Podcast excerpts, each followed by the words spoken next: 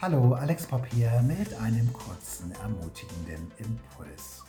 Ich weiß nicht, in was für Herausforderungen du drin steckst oder wo du im Hier und Jetzt Entscheidungen treffen musst, die deine komplette Zukunft betreffen werden. Und hier habe ich echt eine Ermutigung für dich aus Psalm 146 ab Vers 3. Hier steht, setzt euer Vertrauen nicht auf die Mächtigen dieser Welt. Sie können euch nicht helfen. Doch glücklich ist der, dem der Gott Israels hilft. Glücklich ist der, der seine Hoffnung auf den Herrn, seinen Gott, setzt. Hier haben wir ganz klar die Quelle unserer Hilfe vor Augen geführt. Ja, die Mächtigen dieser Welt und für mich geht dieses Bild weiter. Die Mächtigen dieser Welt steht für mich all das, wo vielleicht so vom Natürlichen, vom Verstandesmensch, äh, äh, Verstandesmäßigen, von dem, was so rein menschlich gesehen jetzt normal wäre, dass man es tut, ja, das steht für mich für äh, dieses die Mächtigen dieser Welt. Ja, so das, was man eigentlich normalerweise tut, das, was die menschliche Weisheit sagen würde.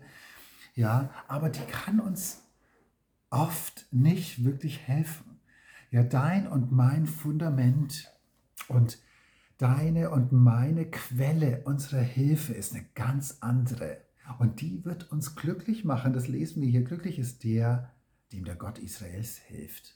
Glücklich ist der, der seine Hoffnung auf den Herrn, seinen Gott setzt. Ich möchte dich ermutigen, vielleicht sogar gegen jegliche menschliche Vernunft und äh, ja, gegen das, was normalerweise vielleicht so üblich wäre, deine Hoffnung auf Gott zu setzen, auch wenn es dich in ganz andere Ebenen hineinführt, weil letztendlich ist er derjenige, der dir helfen möchte. Gott ist deine Hilfe.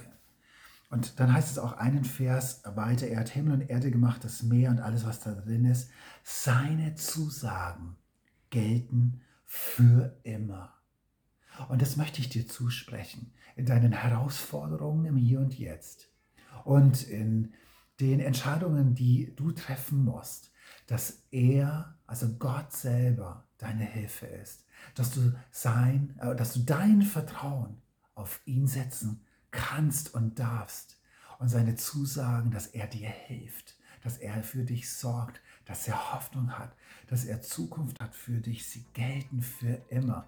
Oft wissen wir nicht, wie Gott diese Zusagen erfüllt, aber das brauchen wir oft nicht wissen.